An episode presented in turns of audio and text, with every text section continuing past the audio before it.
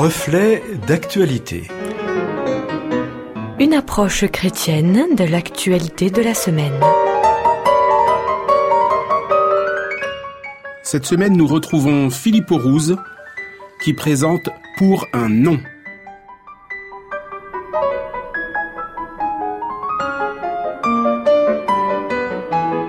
En cette période de rentrée scolaire, universitaire, avec cette reprise d'activité, malgré le spectre pandémique et ses peurs légitimes, les affaires judiciaires passionnent moins. D'autant que la plupart ne nous concernent pas, ou n'ont que peu de retentissement médiatique. J'aurais pu, pour cette chronique, réfléchir au procès des attentats de 2015, Charlie Hebdo, l'hypercachère, et tout ce que nous avons connu cette année-là. Mais, dans un contexte encore anxiogène, j'ai préféré m'attarder sur un autre fait judiciaire, moins pesant. Il s'agit néanmoins de l'avant-dernier acte d'une procédure débutée il y a plus de vingt ans. La dernière audience devant la Cour d'appel de Bruxelles s'est tenue le 10 septembre de cette année. Vous avez bien entendu, Cour de Bruxelles.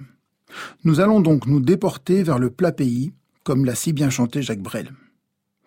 Tout commence le 19 octobre 1999 par la publication d'une biographie de la reine Paola de Belgique.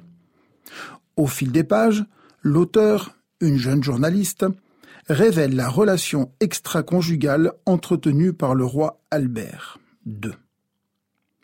De cette relation secrète naît une fille, Delphine, Michel, Anne, Marie, Ghislaine, Boel. Les années passent Delphine grandit et devient artiste. Alors qu'elle a 45 ans, âge des questionnements existentiels, et suite aux révélations devenues publiques, elle entend obtenir la reconnaissance officielle de sa filiation. Comme l'indique France TV Info, après de nombreuses péripéties, l'ex-roi des Belges, Albert II, a admis, lundi 27 janvier 2020, être le père biologique d'une fille née hors mariage il y a plus de 50 ans, à la suite d'un test ADN auquel la justice l'a contraint après plusieurs années de procédure. Lors de l'audience du 10 septembre, par la voix de son avocat, Albert II décidait de ne plus s'opposer à la demande de Delphine d'être reconnue comme son père légal. Fin de la saga judiciaire. Début d'une autre histoire. Comment et quelle relation Delphine et son père biologique entretiendront-ils? Cela les regarde. Au regard de leur notoriété, il semble peu probable que cela reste dans la sphère privée. Je ne sais pas si Delphine Boel appellera finalement Albert II papa. Mais elle portera son nom. Elle deviendra Delphine de Saxe-Cobourg et de fait, elle bénéficiera de tous les avantages liés à sa filiation, à savoir un titre princesse de Belgique, mais aussi une part de l'héritage auquel tous les enfants ont droit. Qu'en est-il de moi, de vous? Qu'en est-il de nos questionnements existentiels, de nos questionnements liés à nos parents, grands-parents? Qu'en est-il de notre filiation? Nous avons tous un nom, un nom de famille, pour la plupart, nous connaissons nos deux parents et notre arbre généalogique sur au moins trois générations, voire plus pour certains. Rares sont ceux à pouvoir bénéficier d'un nom prestigieux tel que Windsor, Grimaldi, Kennedy, Rockefeller, Michelin, Peugeot ou même Kardashian pour les plus jeunes. Vingt ans de bataille devant les tribunaux pour enfin être reconnu par son père biologique. Delphine avait ses raisons et aspirait à la reconnaissance de ses droits. D'autres ont les leurs également. Enfants adoptés en quête d'une identité, enfants déracinés en quête d'origine, enfants désireux de se construire en quête d'une histoire, d'un enracinement. Tous se plongent dans une généalogie parlante.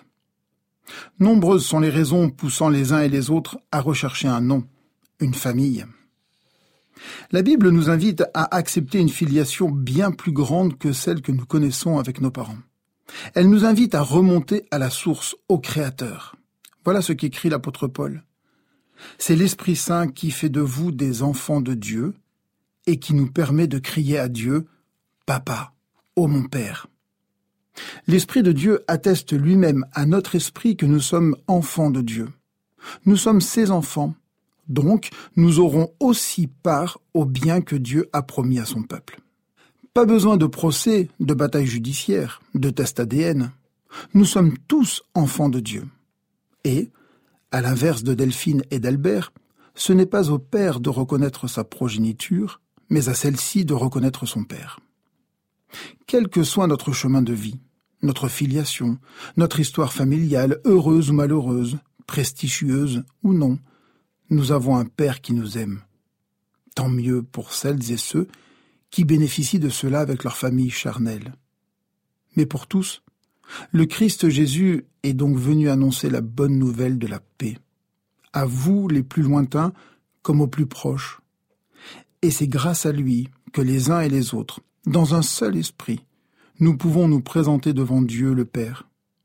Ainsi, nous ne sommes plus des étrangers, ni des gens venus d'ailleurs.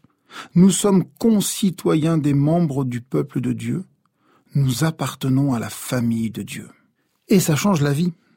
Nous savons d'où nous venons, de qui nous sommes, à quelle famille nous appartenons. Finalement, notre nom dépasse tous les titres de noblesse ou de notoriété. Nous bénéficions d'un père et de tous ses privilèges. Delphine continuera d'écrire son histoire avec ses deux pères. À nous d'écrire la nôtre avec aussi nos deux pères.